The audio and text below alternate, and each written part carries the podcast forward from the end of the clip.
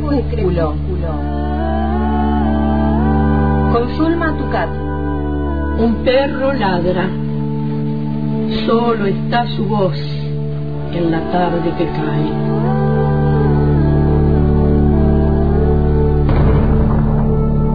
Soy el solitario que escucha sus ladridos en el poniente. Crepúsculo. Suelo rodar en el abismo, en el abismo. Enternece el crecimiento. Del habla, del habla, está hecho el vuelo.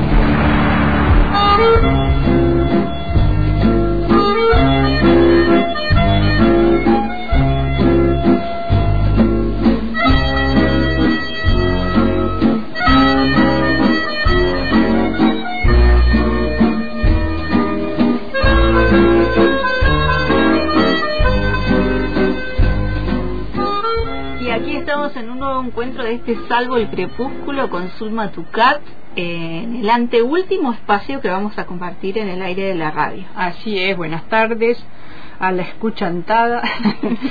eh, acá estamos sobreponiendo, sobreviviendo, como decía Claro, como decía Víctor Heredia. Este, y bueno, y entre tanta cuestión política, tanto llanto, y tanta tristeza, bronca, todo lo que hemos pasado, los que los que están, los que perdimos, digamos, eh, em- encontré varios posteos de Marielena, sobre. María Elena Walsh, este mm, y me pareció muy interesante porque muchas cosas de las que escribe ella eh, reflejan en nuestro pensamiento, ¿no? en nuestra forma de ver el país. Ella era antiperonista, pero no era gorila. Ella eh, admiraba a Evita, Claro. eh, escribió un poema sobre Eva. Este, ella no quería Perón, pero después fue, digamos, mo- modificando su pensamiento. O sea, era una pensadora eh, social, era militante, era defensora de los derechos humanos, era feminista, en una época que el feminismo era este, difícil de mencionar, como dice ella por ahí, era muy difícil decir la palabra feminista, y sin embargo existía el feminismo. Y bueno, y después, por suerte, los movimientos feministas pudieron reivindicar por lo menos su, su Toda su poesía, obra, su sí. canción, y, y eso es importante, ¿no? Y siempre con esperanza, este, María Elena. Y la pasó mal también en, en la época de la dictadura y en otras épocas y, y- y sobrevivió. Eh, bueno, una gran, gran escritora, este, eh, cancionista, como decía ella, eh, y mm, era periodista también, escribía mucho. Nació en la- provincia de Buenos Aires, en Ramos Mejía, y su- eh, sus padres eran matrimonio de inmigrantes de irlandeses y, y ella lo- y la madre era andaluz. Y, mm, y tenía una infancia, tuvo una infancia de mucha libertad, dice ella, por eso pudo llegar a donde llegó. Estudió en la Escuela Nacional de Bellas Artes de, de Bel- Manuel Belgrano, se fue a estudiar a la capital, dejó el pueblo, y ahí, por ahí, muy chiquita, ya se dio cuenta que le gustaba escribir. No, no era solo el arte, sino escribir. Y empezó. Su primera obra fue Otoño, sin- Otoño Imperdonable, eh, al poquito tiempo de fallecer su padre, que falleció prontamente. Y ese, ese, primer, ese primer libro, esa publicación, fue celebrada nada menos que por Juan Ramón Jiménez, el Ah. español, por Jorge Luis Borges y por Pablo Neruda, que le elogiaron y la estimularon a que, a que siguiera, ¿no? Y, mm, y eso, bueno, medio que a la familia le impresionó, porque ella era una familia muy humilde, dijeron, ¿cómo? Se, se está codeando con estos que son famosos, ¿viste? Fue raro. Y incluso hasta que Juan Ramón Jiménez la invitó a, a irse a Estados Unidos, a Maryland, a, a hacer una, una especie de perfeccionamiento, le decía él, para mejorar su escritura, para pulir su escritura. Eh, ella después de unos años lo ha criticado, ¿no? Desde su concepto de, de- de feminista, ella decía que, que, que Juan Ramón Jiménez era distante, por decirlo de alguna manera suave, era distante con ella, pero era como que la, la ignoraba, a pesar de que la había invitado, que la- la- Claro. quería que se capacitara. ella quería una, una relación diferente, ¿no? Más, más, más humana, más comunicativa. Ella dice, siempre me sentí borrada al lado, a su lado, como si, si, si sus ojos siempre me estuvieran corrigiendo, no le perdonaba una. Este, y bueno, y uno de los temas que, em, de los de los poemas de ella que son canción que es canción también que anduvo circulando por las por Facebook sobre todo y que lo posteó Sara Facio, Mm. la fotógrafa que fue su pareja en los últimos años, se llama Serenata para la Tierra de Uno y la vamos a escuchar en voz de María Elena Walsh.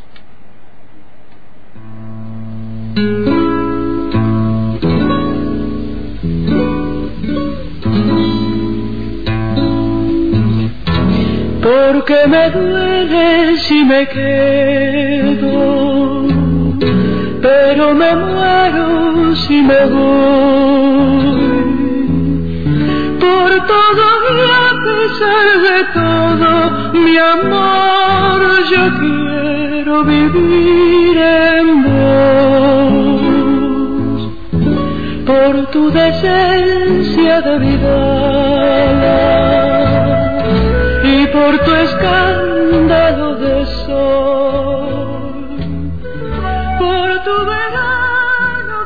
jazmines, mi amor, yo quiero vivir en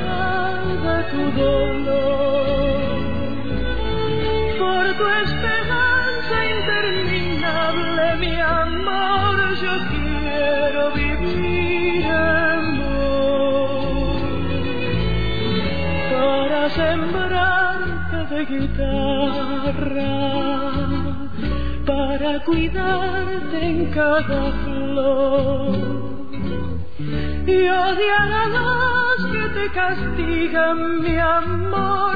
Yo quiero vivir en vos, porque el idioma de infancia es un secreto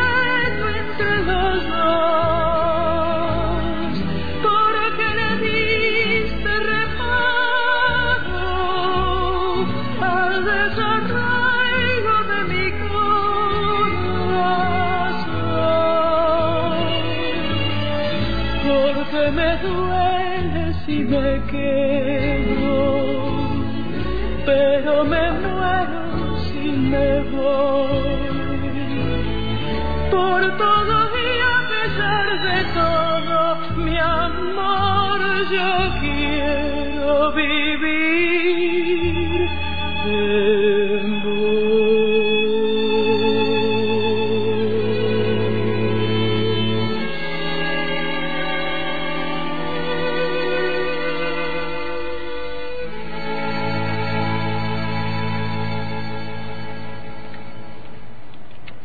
Bueno, Serenata para la Tierra de. Uno, ¿eh?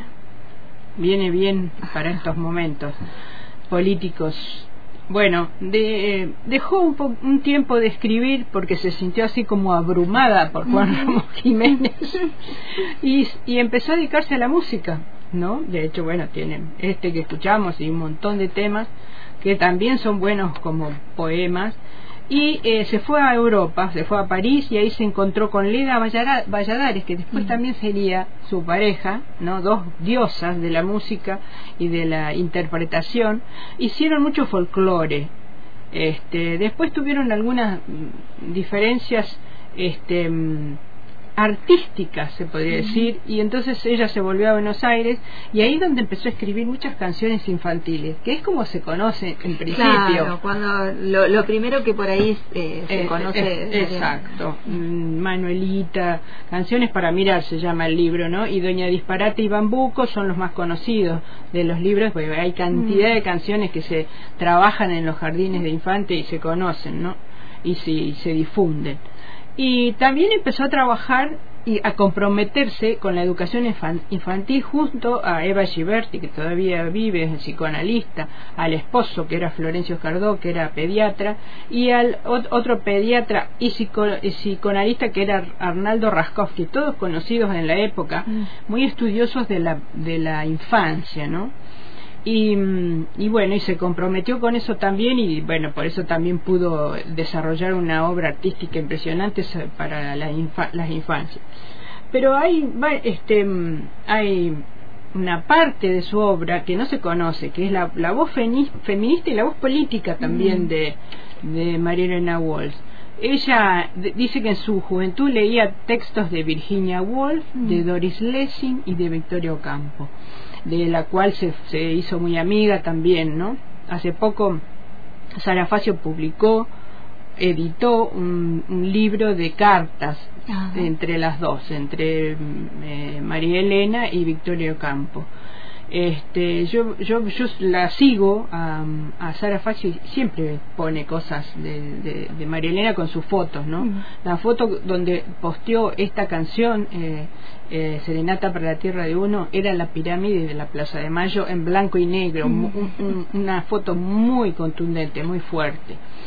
Eh, bueno, este, ella eh, defendía, eh, siempre defendió los movimientos feministas. Ella dice que en 1970 nace la Unión Feminista Argentina. UFA, y el Movimiento de Liberación Feminista, MLF.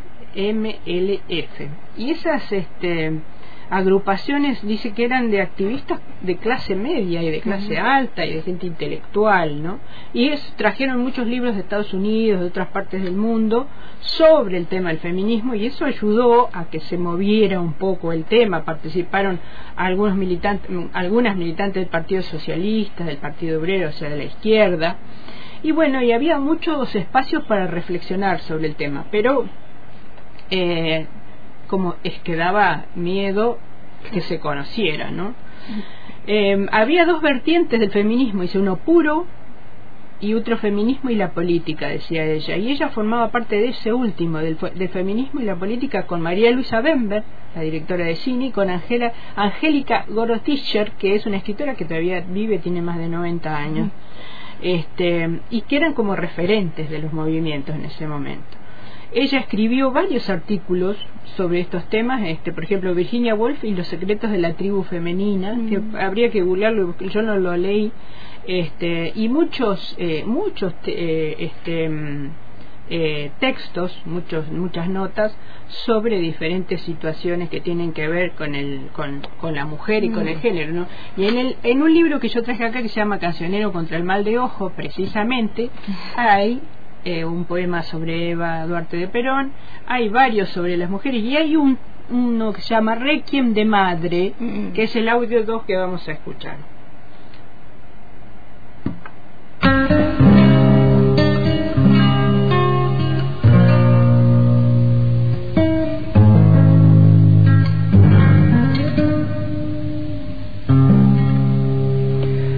Aquí yace una pobre mujer que se murió de cansada. En su vida no pudo tener jamás las manos cruzadas. De este valle de trapo y jabón me voy como he venido. Sin más suerte que la obligación, más pago que el olvido.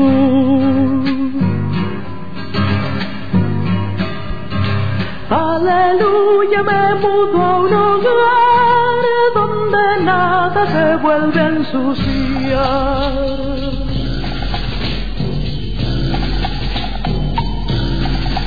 Nadie me pedirá de comer en mi última morada. No tendré que planchar ni coser como condenada. Cantan ángeles alrededor de la eterna pregona y le cambian el repasador por una corona. No lloréis a esa pobre mujer, porque se encamina a un hogar donde no hay que barrer, donde no hay cocina. Aleluya, esa pobre mujer, bienaventurada ya no tiene más nada que hacer. Y ya no hace nada, ya no tiene más nada que hacer. Y ya no hace nada.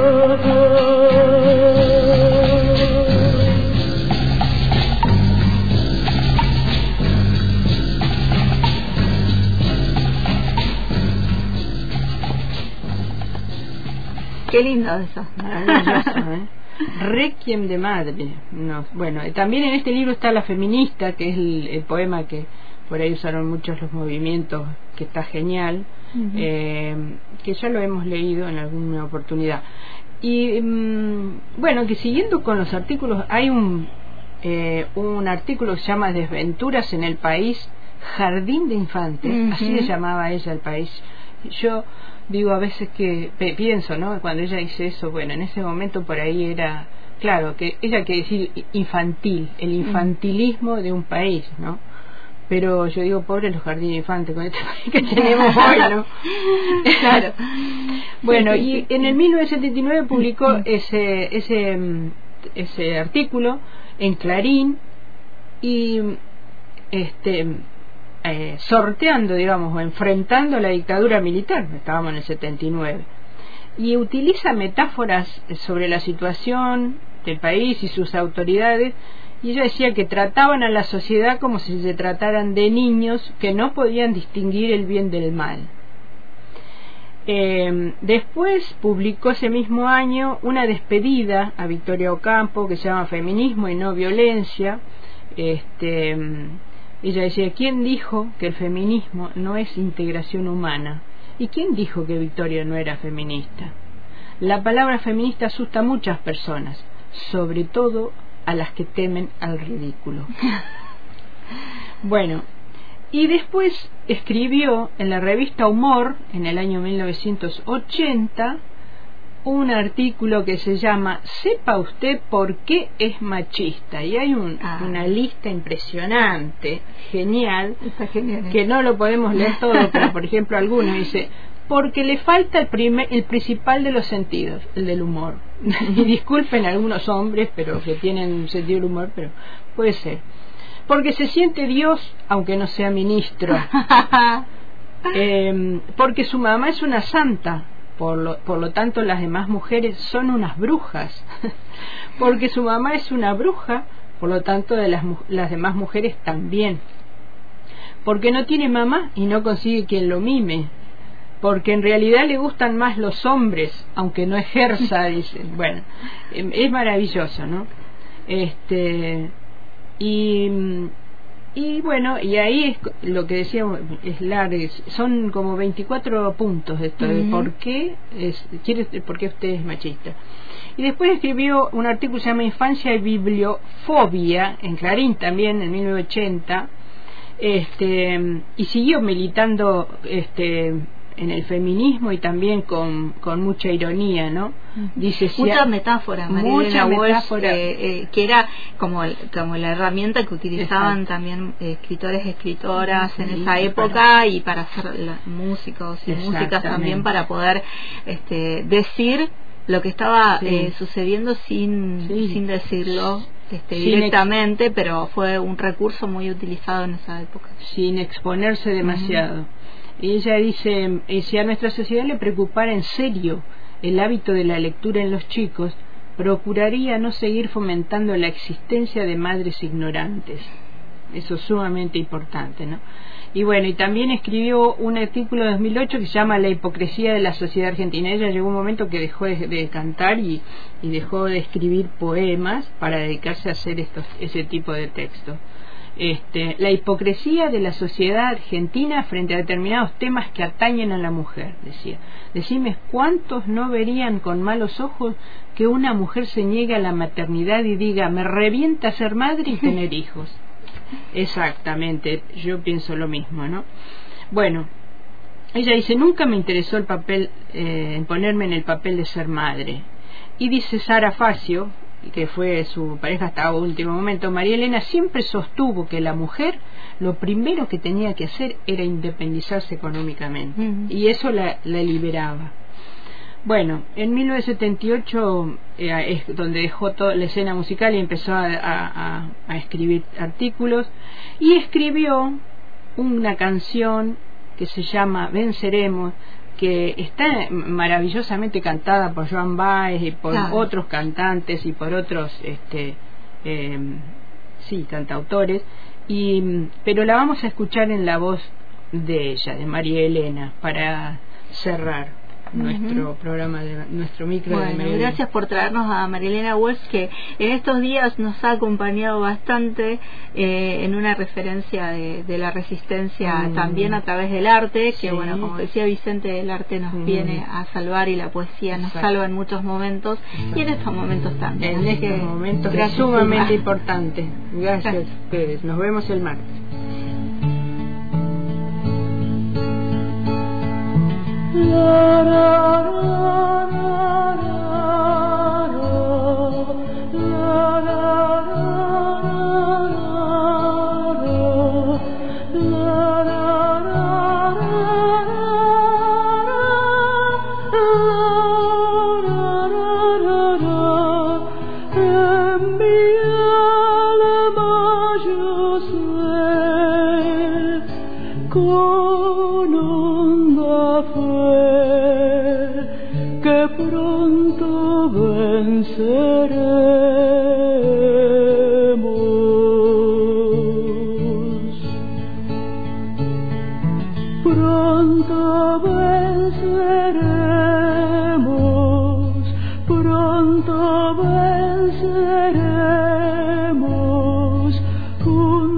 Los you.